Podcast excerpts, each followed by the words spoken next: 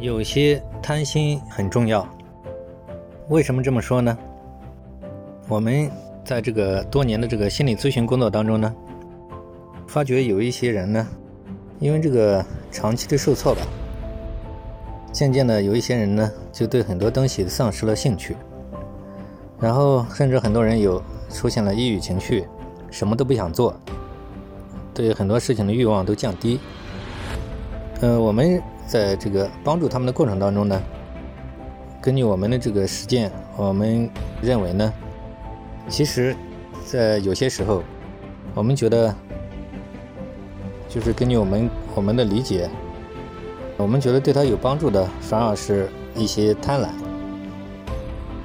当然，可能很多人他嗯不太喜欢这个“贪婪”这个词，但是我们发觉呢，就是如果他事业想成功，他的人生想成功，我们发现呢，其实就像一些成功者一样，我们觉得对他来说，贪婪是很重要的事情，甚至在从某种角度来讲，甚至可以说，呃，越贪婪越有利，因为这样的话，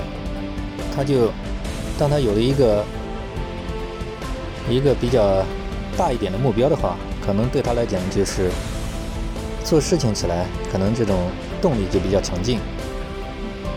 所以我们觉得呢，就是从我们这个实践的角度来讲呢，所以我们认为，从某种角度来讲，甚至可以说，越是贪婪，可以说对他反而越有利。